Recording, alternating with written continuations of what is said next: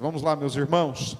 Carta, carta não, profeta Malaquias, capítulo 2, o verso é o verso 17, e nós vamos ler o último verso do capítulo 2, e consequentemente nós vamos ler até o capítulo 3, verso 6, aonde esse será o texto da noite de hoje.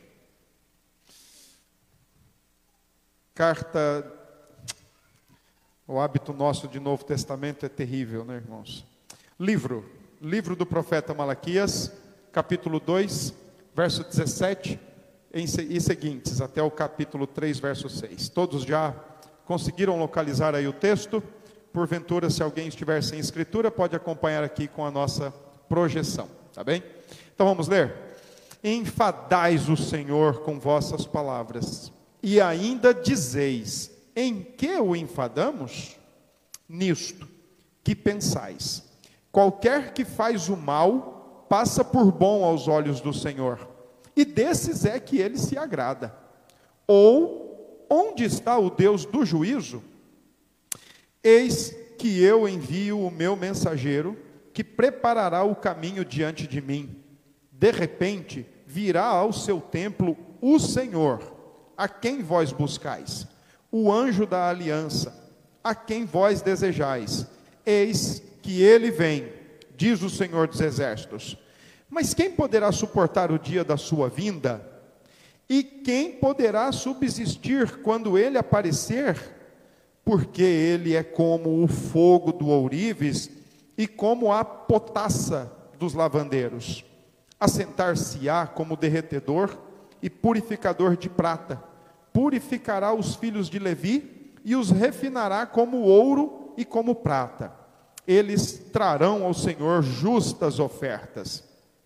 Então, a oferta de Judá e de Jerusalém será agradável ao Senhor, como nos dias antigos e como nos primeiros anos. Chegar-me-ei a vós outros para juízo, serei testemunha veloz contra os feiticeiros e contra os adúlteros e contra os que juram falsamente e contra os que defraudam o salário do jornaleiro e oprimem a viúva e o órfão e torcem o direito do estrangeiro. E não me temem, diz o Senhor dos Exércitos, porque eu, o Senhor, não mudo. Por isso vós, ó filhos de Jacó, não sois consumidos. Amém. Vamos orar mais uma vez?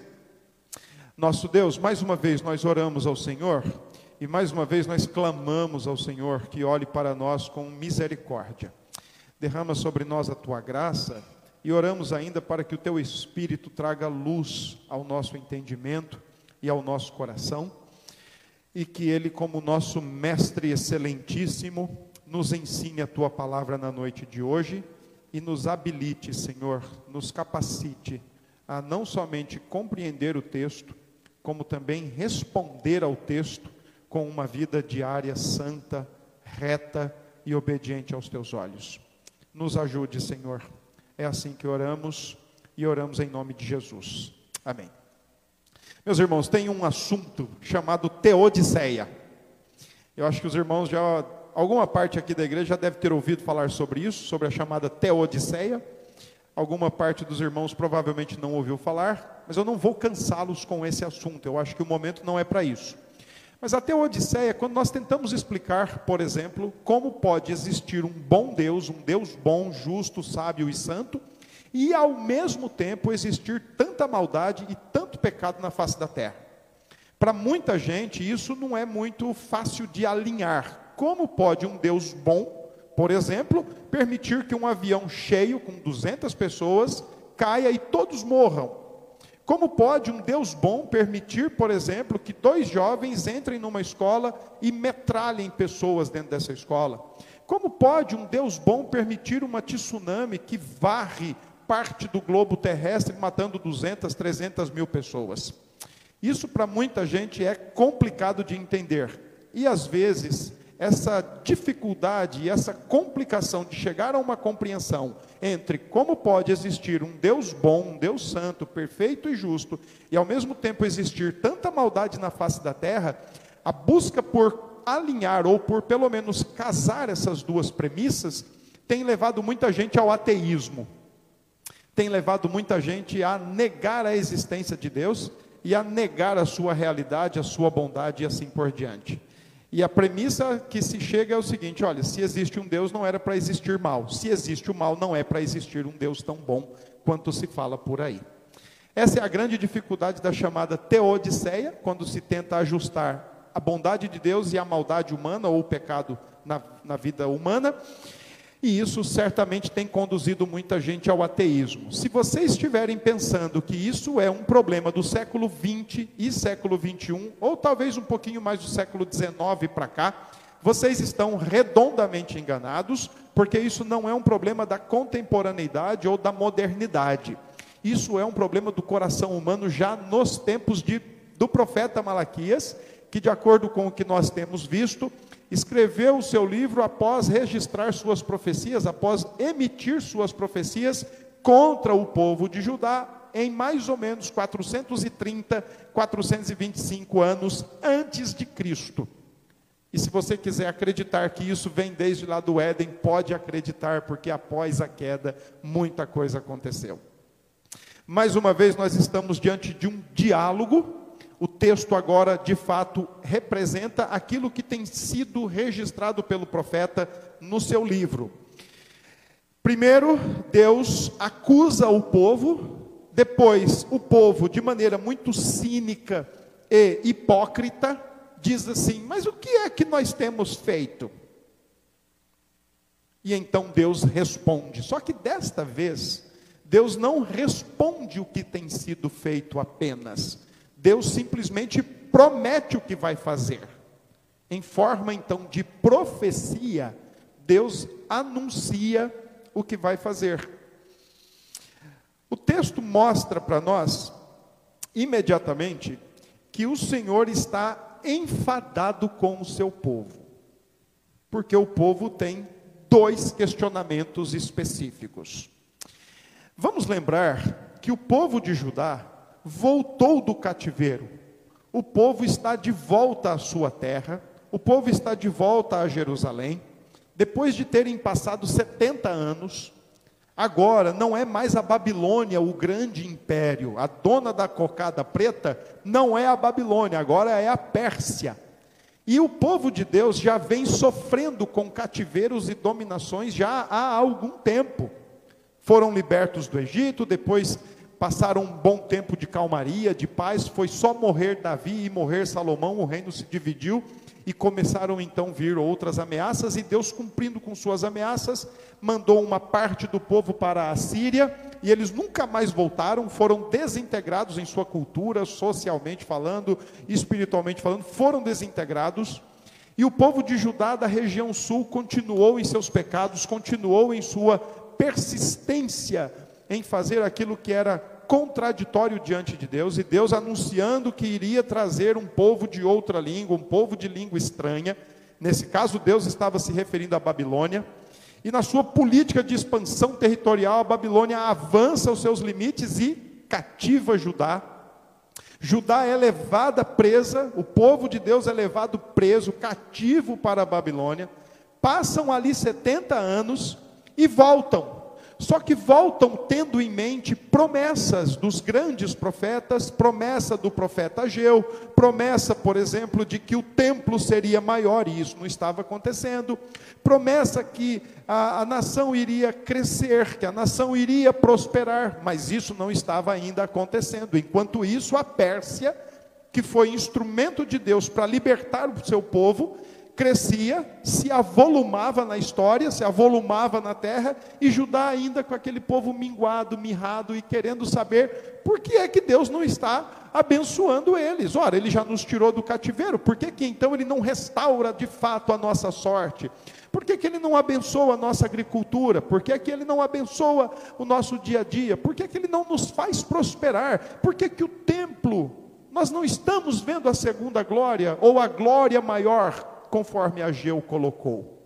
Então, esse é o contexto que enseja os dois questionamentos do povo. O primeiro questionamento, e aí deixe-me só salientar algo antes, quando o versículo 17 diz: Enfadais o Senhor, o texto então está dizendo, a expressão enfadais significa que vocês estão irritando, provocando a Deus, e Ele já está cansado de tolerar vocês com essas irritações e provocações de vocês. Enfadais o Senhor, ele já está cansado, irritado com as palavras do povo da aliança direcionadas a ele. E aí o povo, de maneira cínica, de maneira hipócrita, de maneira debochada. Mas o que é que nós estamos falando? O que é que nós estamos dizendo que está deixando o Senhor irritado e cansado da gente? O que é que nós estamos falando? Então o profeta Malaquias responde no verso 17: primeiro questionamento, ou primeira acusação: qualquer que faz o mal passa por bom aos olhos do Senhor, e desses é que Deus se agrada. O povo de Deus está dizendo assim: ó, Deus mudou.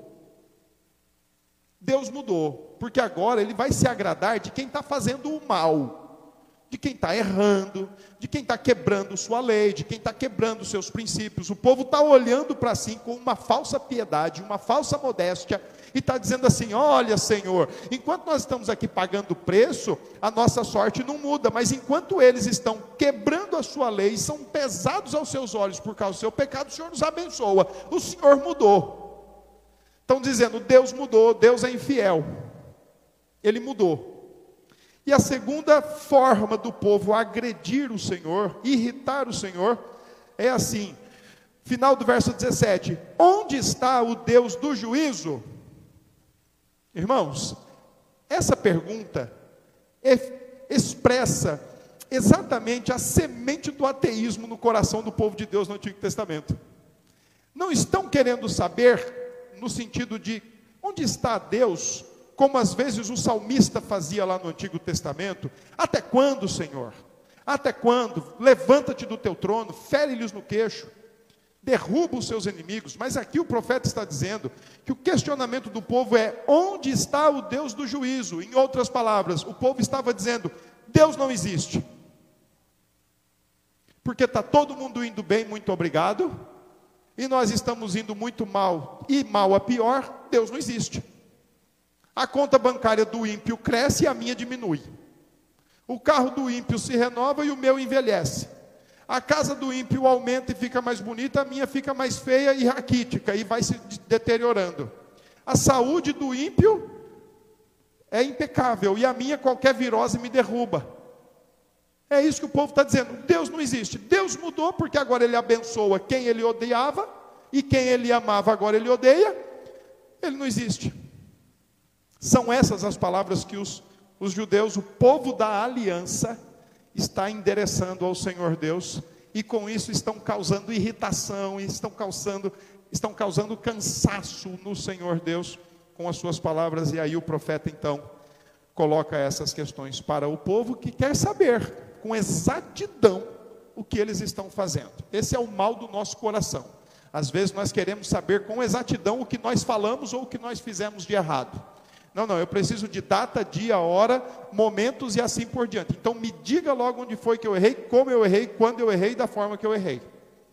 Só que tem um detalhe: o questionamento do povo de Deus é, era um questionamento que, segundo Calvino, pregando sobre esse texto, Calvino pregou sobre Malaquias entre as palestras 169 e 181. Todas essas foram as suas pregações, ainda em Genebra, no século XVI. E quando ele prega sobre esse texto, ele, ele observa que quando o povo de Deus faz esses questionamentos, ele observa quatro coisas. Primeiro, o povo está se colocando na posição de patrão e não na posição de servos da aliança. Como que se Deus estivesse comprometido e obrigado a fazer o que eles queriam. Segundo, Calvino entende que com esses questionamentos, o povo de Deus está chamando Deus para o seu lado com certa urgência, não para punir os ímpios, mas para fazer o gosto deles. Senhor, nós queremos ver eles se ferrarem, nós queremos verem eles caírem com a cara no barro, então façam o que nós queremos. Terceiro, Calvino observa que o povo deixou de olhar para si. O povo deixou de olhar para si. Porque quando nós clamamos por justiça para o outro, nós deveríamos primeiro olhar para nós.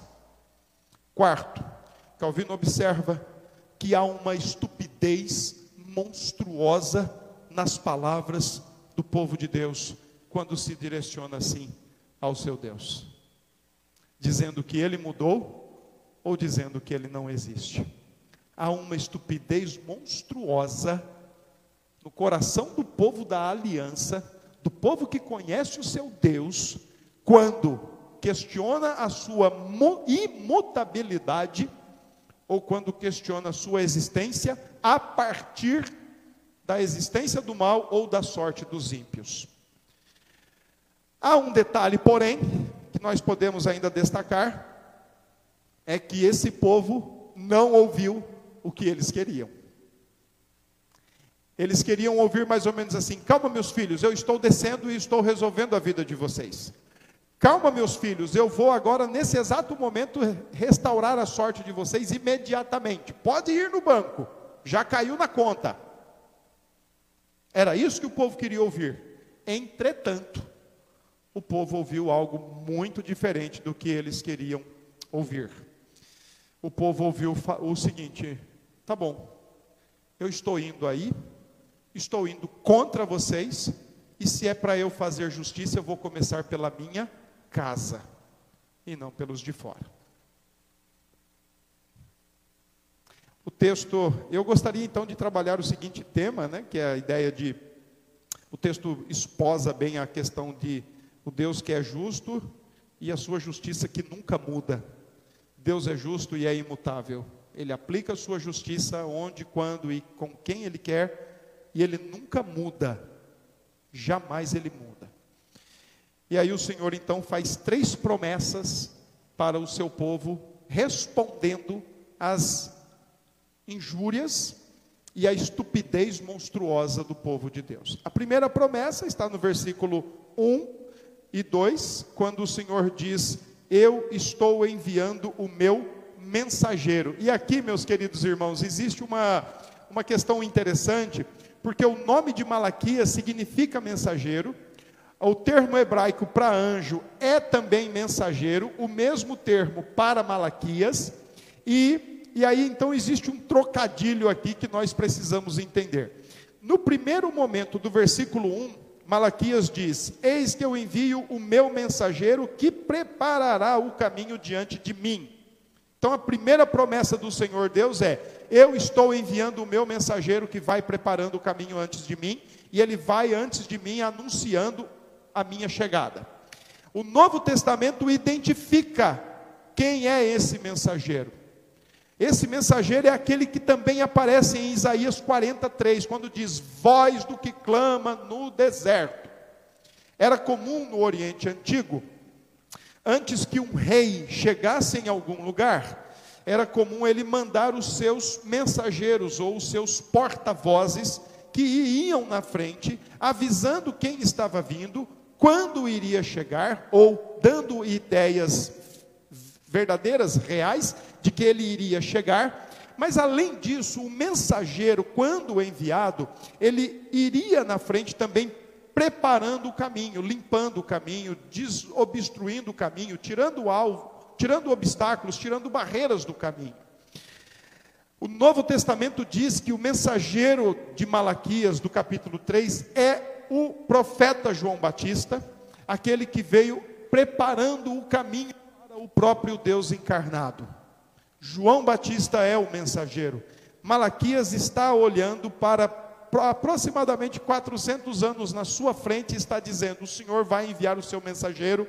E quando vocês encontrarem com o mensageiro, vocês vão saber que a vinda do Senhor então está mais perto ainda, está mais próxima ainda. Esse mensageiro, ele vem para preparar o caminho, ele vem anunciando que o rei está chegando. É por isso que quando foram falar com João Batista e disseram: Tu és o Cristo, ele falou: Não, não sou eu. Pelo contrário, eu não posso nem fazer o o pior serviço que um escravo faz para ele, eu não consigo nem desatar-lhe as sandálias dos pés, não sou eu. Ele respondeu, ele não titubeou, e muito menos ele não tentou pegar para si aquilo que não era dele. Não sou eu, eu só estou aqui preparando o caminho, estou aqui só dizendo: arrependei-vos e crede porque o reino de Deus está chegando, ele está perto. E além disso, o profeta Malaqui, o profeta João Batista é aquele que retoma a voz profética no, no Israel, no povo de Deus, agora para anunciar que rapidinho está chegando aquele que era procurado ou aquele que era desejado. No versículo 3, no versículo 2 ainda, versículo 1, perdão, então aí diz: "De repente virá o seu templo, o Senhor, a quem vós buscais, o anjo da aliança, a quem vós desejais.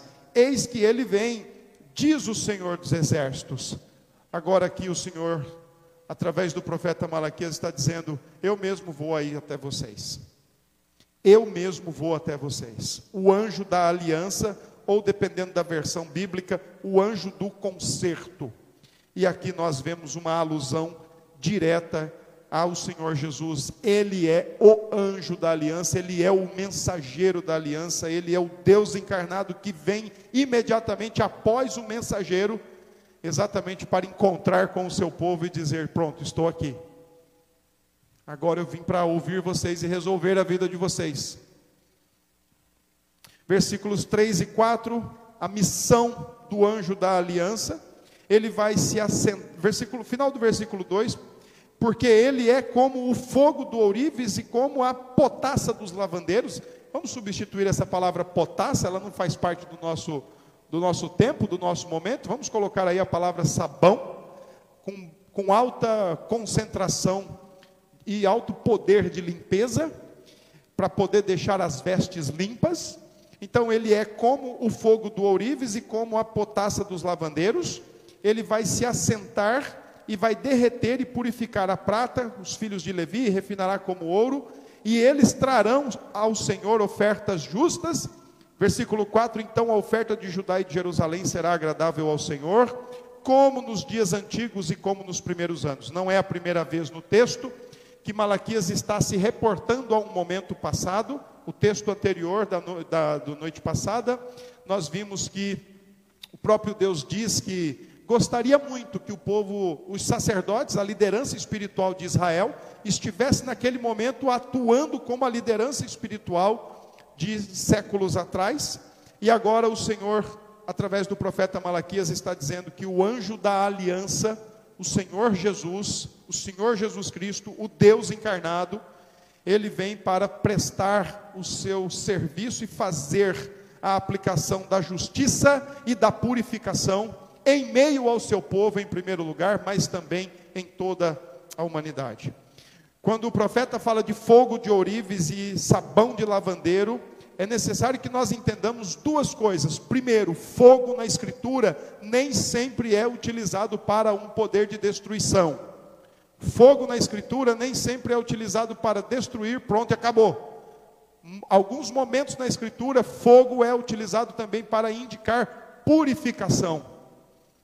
E no caso, o profeta está dizendo que o anjo da aliança, o Senhor Jesus, ele vem para como um ourives que usava fogo para quando chegasse a determinada temperatura, o ouro, metal bruto, a determinada temperatura de aquecimento, ele mesmo se descolava da sujeira.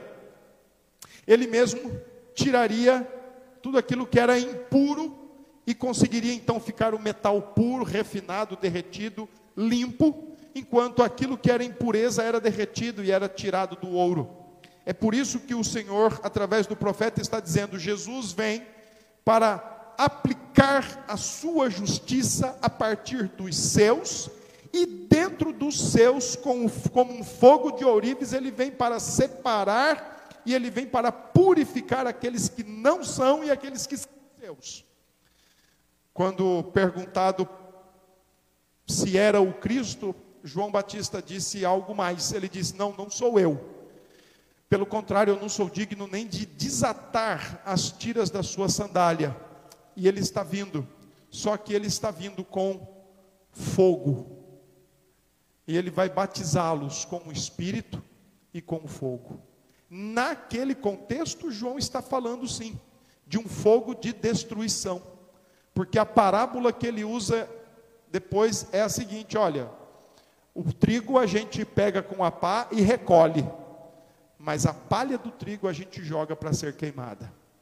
Só que nesse contexto de, do profeta Malaquias, o, o, profeta está dizendo: Jesus está vindo, o anjo da aliança vai vir, e com, como o fogo de um ourives, ele vai aquecer o seu povo e vai separar os que são realmente seus de tudo aquilo que não é seu, retirando assim toda a impureza. E como um sabão de um lavandeiro servia para lavar as vestes, inclusive especialmente sacerdotais, agora então o Senhor Jesus vem para lavar o seu povo. Talvez seja daqui que foi tirada aquela musiquinha infantil que diz: O sabão lava o meu rostinho, lava outras partes, mas só Jesus pode lavar o meu coração. Aqui o texto está nos dizendo que Jesus não vai usar o sabão do lavandeiro para lavar apenas a nossa cara, as nossas mãos e o nosso rosto, mas ele vem para, de fato, lavar o nosso coração, vem para purificar, vem para limpar o seu povo, e tudo isso com um único objetivo.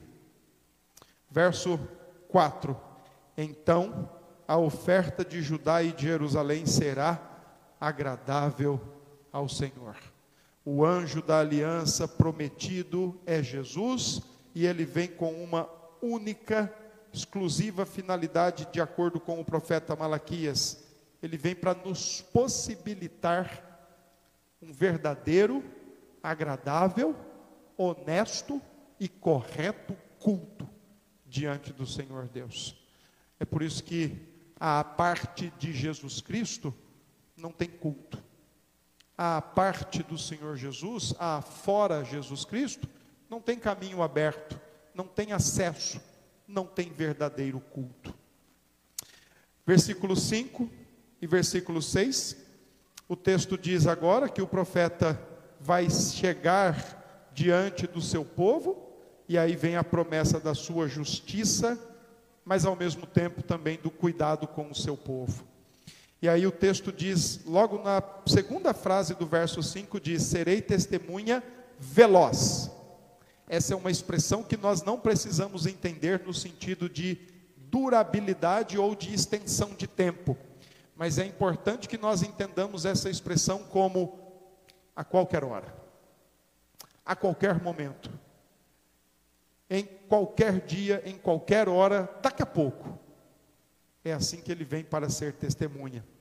E, de, e, em seguida no texto, o profeta lista diversos pecados que já estavam sendo cometidos entre o povo de Judá. Porque quando você perde a percepção da imutabilidade de Deus e da existência, da realidade do ser de Deus, só te resta viver segundo o seu coração, só te resta viver segundo a sua vontade, os seus intentos. Desse modo, o profeta diz: ele vai ser testemunha veloz contra feiticeiros, adúlteros, aqueles que juram falsamente, e aqui tem uma expressão direcionada aos sacerdotes que juraram fidelidade e santidade ao Senhor, mas agora estavam indo de mal a pior e conduzindo o povo junto de mal a pior. Contra aqueles que defraudam o salário do jornaleiro e oprimem a viúva e o órfão e torcem o direito do estrangeiro pecados também cometidos na época de Neemias, alguns anos antes de, de Malaquias, e pecados proibidos na lei. Há quem diga que o profeta está centrado aqui nos Dez Mandamentos e não naqueles estatutos que previam cuidados do povo de Deus para os órfãos, as viúvas e os estrangeiros. Pelo contrário, o profeta está, sim, de fato, organizando a sua chamada de atenção e anúncio de castigo pautado na lei de Deus, porque a lei de Deus está sendo quebrada. E o Senhor vai ser testemunha veloz contra o seu povo, o mais rápido e, aliás, de maneira muito inesperada. Por outro lado, todos não são destruídos, todos não são fulminados e todos não são consumidos, porque o versículo 6 dá a razão: o Senhor não muda. O contrário, o Senhor é imutável ele continua fiel à sua palavra, ele continua fiel à sua promessa, ele continua fiel e por isso o seu povo é diretamente, exclusivamente beneficiado por causa da sua imutabilidade e da sua fidelidade. Deus não tem por que mudar, irmãos. Deus não muda. Se ele for para melhor, ele não precisa, porque ele já é Deus. E se ele descer para pior, aí ele deixa de ser Deus. E aí tem aquela historinha que a gente sempre diz assim: olha, Deus é onipotente, Ele pode todas as coisas, verdade. Mas ao mesmo tempo não é verdade. Porque tem algumas coisas que Deus não pode fazer, e uma delas é Ele não pode mudar, e Ele não pode deixar de ir contra, Ele não pode deixar de cumprir a Sua palavra. Então não tem por que nós acusarmos Deus de mudar, nós é que temos que olhar para nós e ver se nós estamos mudando diante dele, e a partir do momento que nós nos comprometemos com ele, se nós agora estamos fazendo daquilo um falso juramento. Porque nós nos comprometemos em servir a Deus de maneira fiel, obediente, temente, e nós mudamos, é pressuposto da criatura mudar, é premissa da criatura mudar. E nós mudamos, mudamos nossas ideias, mudamos nossas opiniões, mudamos até as nossas convicções para nossa própria lástima para nossa própria tristeza. Mas Deus não muda. E às vezes nós somos como o povo de Israel. Nós não queremos é olhar para nós. Nós queremos olhar para fora e medir a bênção de Deus a partir do que acontece lá fora. Mas nós deveríamos olhar para nós e ver a nossa fidelidade ou a nossa infidelidade diante do Senhor. Nós deveríamos olhar para nós e dizer: puxa vida, como eu me entristeço comigo mesmo, por viver infiel ao Senhor. Ou puxa vida, eu sou grato a Deus que tem me dado graça e tem me permitido, apesar de tudo, apesar de quem eu sou, continuar fiel ao Senhor. Deus não muda e Deus vai visitar o seu povo. Não acreditem que Malaquias está falando com pessoas extra-igreja, fora da igreja. Malaquias está falando com pessoas dentro da igreja. É dentro da igreja que o Senhor está olhando no texto de Malaquias. É dentro da igreja do Antigo Testamento. É dentro da igreja do Antigo Testamento que o Senhor está olhando e vendo que corações lá no Antigo Testamento, naquela igreja, estavam enfadados, estavam tristes, porque não tinham o que queriam e acusavam Deus. É para dentro da igreja do Antigo Testamento que o profeta Malaquias está olhando e está dizendo: olha aqui, se você começar a pensar que Deus existe porque está tudo bem na sua vida, meu querido, você está em sério enrosco, porque aquele que você deseja, o Deus que você. Os, os, que, os que não o conhecem, ele vai vir. Aquele que você está procurando, ele vai aparecer. Só que é o seguinte: ele vem contra você. Ele vem contra você. Ele vem contra o seu coração caído, ele vem contra os seus pressupostos, ele vem contra a sua maneira de entender e a sua maneira de pensar a igreja, a sua maneira de ver e de entender a vida cristã, ele vem contra você. Porque contra quem não o conhece já está certo. Então não acreditemos que a gente pode abrigar no nosso coração certos sentimentos e acreditar que está tudo resolvido. Repito, Malaquias está falando com uma igreja, a igreja do Antigo Testamento. E é pela igreja do Antigo Testamento que Deus promete que vai começar a manifestar a sua justiça e a sua imutabilidade. Não é à toa que no versículo 2 Malaquias diz assim: Quem poderá suportar o dia da sua vinda? E quem poderá subsistir quando ele aparecer quem? Deixe-me trabalhar algumas aplicações ao texto. Primeiro, antes de você colocar Deus no banco dos réus, coloque-se a si mesmo e lembre-se que Ele te tirou de lá um dia. Antes de você entrar nessa ondinha de eu estou brigando com Deus, eu estou discutindo com Deus, vai aprender a ser mais grato. Antes de você acusar a Deus dos seus infortúnios, antes de você acusar a Deus dos seus insucessos, antes de você acusar Deus da sua incompetência, antes de você acusar Deus porque o fulano do seu lado esquerdo e do seu lado direito, no seu quarteirão, na sua moradia, são mais felizes, têm tudo que você gostaria de ter, olhe, olhe mais para a sua vida. Vai olhar para o seu coração. Por que o desgosto? Por que o desprazer pautado em Deus, enquanto acreditar que as coisas desta vida efêmeras, passageiras, são de fato as verdadeiras fontes da felicidade cristã? Antes de você colocar a Deus no, no réu, no banco dos réus, se coloque lá. E lembre-se também que ele já te tirou de lá. Ou seja, a melhor coisa que Deus podia fazer para você, ele já fez. Ele não fez a pior, que era deixar você viver segundo o seu coração. Ele fez a melhor, ele deixou você não mais viver seu, segundo o seu coração e ele te tirou do banco dos réus em Cristo. Antes, é, outra, outra questão, outra lição importante, é, tenha um coração mais grato a Deus. E não dependa das circunstâncias e nem das pessoas para adorar e servir ao Senhor. Tenha um coração mais grato. Fuja dessa ideia que se você tiver isso ou aquilo, se você tiver com aquela pessoa ou outra pessoa, então você vai ter mais ânimo, mais motivação, mais felicidade para servir a Deus. Fuja desse tipo de pensamento e trabalhe o seu coração na gratidão a Deus, porque o melhor de Deus você já tem, que é Cristo. O melhor e o mais precioso de Deus para a sua vida já lhe foi dado de graça é Jesus. Se Jesus Cristo não for a fonte, a piscina, o poço da sua satisfação e do seu prazer na vida, nada mais nesse mundo será. Tenha um coração mais grato. Tenha um coração mais grato pela sua família, um coração mais grato pelo seu cônjuge, tenha um coração mais grato pelos seus filhos, tenha um coração mais grato pelo seu trabalho, tenha um coração mais grato pelo que você é. Seja mais grato.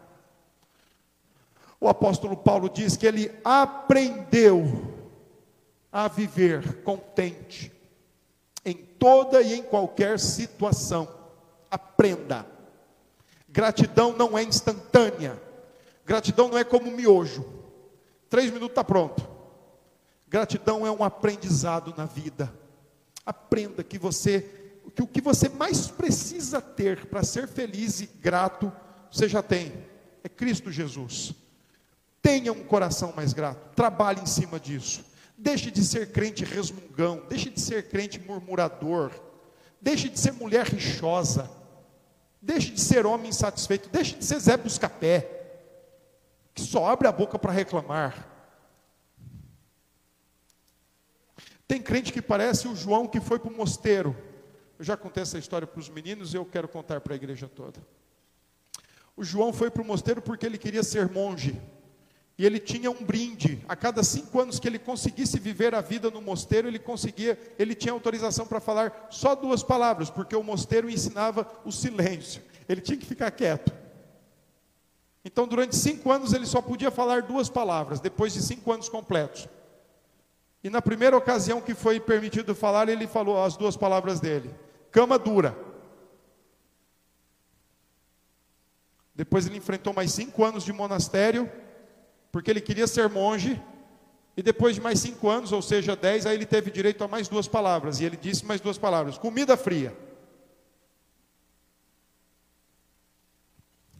E o João queria porque queria ser monge, então ele enfrentou, enfrentou mais cinco anos totalizando 15 anos. E aí ele teve mais duas palavras por direito. E ele disse: Eu desisto. E o seu discipulador disse: Olha, já, era, não, já, já não era em tempo. Porque quando você abre a boca, você só abre a boca para reclamar. Deixe de ser murmurador. Quando Paulo diz em Filipenses que ele aprendeu a viver contente, aprendeu a viver grato, ele usa uma palavrinha tão importante. E a palavrinha que ele usa lá dá a ideia de autossuficiência, não gerando nenhum sentimento de soberba ou de orgulho ou de robustez do coração, mas é uma palavrinha que diz o seguinte: ó, se eu tenho, eu estou feliz, se eu não tenho, eu estou feliz. Se está comigo, eu estou feliz. Se não está comigo, eu estou feliz. Porque em Cristo eu posso todas as coisas. Três, não meça a sua vida pela vida dos ímpios. Não meça a bênção de Deus e a presença de Deus na sua vida por coisas triviais. Não acredite que se você está nesse momento trabalhando, então Deus está com você. E aquele que não está trabalhando, Deus não está com ele. Não acredite. As coisas desse mundo, as coisas dessa vida, o trabalho ou a ausência dele, a saúde ou a enfermidade, a bonança ou as necessidades, não servem de parâmetro e de termômetro para indicar se Deus está conosco ou não, se Ele mudou ou não, não servem. O que serve para nos garantir que Deus está conosco, primeiro é a Sua palavra, segundo é Cristo, porque se Ele enviou Cristo para morrer em nosso lugar, é porque Ele nos quer o tempo todo com Ele. Continue crendo Continue crendo, é o que nos resta. As circunstâncias podem ser desfavoráveis, os momentos podem ser totalmente contraditórios e adversos, mas nós continuamos crendo. E isso é o grande segredo da fé cristã e da espiritualidade da reforma. É nós continuarmos crendo quando a gente não arrepia, é nós continuarmos crendo quando não vê anjo, é nós continuarmos crendo quando ninguém chega no nosso ouvido e fala: Ó, oh, o Senhor mandou te dizer, é continuar crendo, independente disso, e independente de qualquer coisa, o Senhor continua fiel e imutável. E por fim, o anjo da aliança já veio. O anjo da aliança já morreu em nosso lugar já morreu em nosso favor. O anjo da aliança não trouxe sabão, derramou seu sangue para nos lavar. O anjo da aliança derramou seu sangue para nos purificar, não externamente e nem meramente ritualisticamente, mas derramou para purificar nossa consciência, o nosso coração, a nossa vida como um todo o anjo do Senhor, o anjo da aliança, quando derramou o seu sangue, diz que ele abriu o caminho vivo e novo ao trono da graça, ao trono da glória, ao santo dos santos nos céus. Ele proporciona, ele nos purifica, ele abre o caminho, ele nos conduz o caminho para um culto correto e agradável diante de Deus. Nós não cultuamos ao Senhor. É, pautado nas nossas vestes, nas nossas roupas, nos nossos perfumes. Nós cultuamos ao Senhor pautado no sangue de Cristo. Nós cultuamos ao Senhor pautado no perfume de Cristo. Nós cultuamos ao Senhor pautado no caminho que Ele abriu. Nós não precisamos abrir caminho. Ele já abriu o caminho. Com a sua morte na cruz, Ele derrubou, Ele rasgou o véu, Ele abriu o caminho. E o autor de Hebreus diz para nós entremos por esse caminho de maneira ousada, de maneira confiante. O verdadeiro culto é prestado a Deus na pessoa e na obra de Jesus Cristo. Não há culto a fora Jesus. Não há culto. O Senhor não mudou. Aquilo que é feito fora de Cristo Jesus não é aceito. Aquilo que é feito fora de Cristo Jesus não é agradável diante de Deus porque o caminho que Deus estabeleceu para lhe ser um culto agradável se chama Jesus Cristo. Da mesma forma que lá no Antigo Testamento Deus disse que para ser adorado os animais tinham que ser todos perfeitos, todos sem mácula, todos em estado de condição perfeita para serem apresentados, e tão somente esses. Agora nós vemos no Novo Testamento dizer que o verdadeiro culto é Cristo e em Cristo Jesus. Ele não é só o nosso sacerdote, como ele também é o próprio sacrifício que escancara o caminho para o Santo do Santo Celeste e nos diz: vá lá, meu filho, vá falar com o seu Deus, vá cantar ao seu Deus, vá depender do seu Deus. Cristo já abriu o caminho. Sem Cristo não há verdadeiro culto, sem Cristo não há culto agradável. Sem Cristo, tudo quanto um ser humano faz, por melhor que seja aos olhos dos homens, por melhor que sejam aos olhos das instituições, do governo, incentivado por causas fiscais, por melhor que ele seja filantropicamente falando diante de Deus, isso não conta. Porque o que conta diante de Deus é aquilo que, que é feito em Cristo, por Cristo e para Cristo. Somente por Cristo. Que Deus nos abençoe, meus irmãos. Que Deus nos ajude e que Deus continue concedendo graça à sua igreja. Vamos orar. Nosso Deus, obrigado, Senhor, por esta noite. Obrigado por tua santa palavra. Livra o nosso coração desses pecados. Livra o nosso coração de cansar o Senhor, de irritar a Deus. Livra, Senhor, o nosso coração de duvidar da imutabilidade de Deus. Livra o nosso coração, Senhor, de duvidar da, da existência de Deus, do ser de Deus. Livra o nosso coração de ser mesquinho, vaidoso, arrogante, de achar que Deus tem que fazer o que a gente quer, na hora que queremos e o que queremos. Senhor, guarda o nosso coração desses pecados. E ó Deus, que o Senhor continue olhando para esta igreja com misericórdia, com graça e com bondade ser com cada um de nós. É assim que oramos e oramos em nome de Jesus. Amém.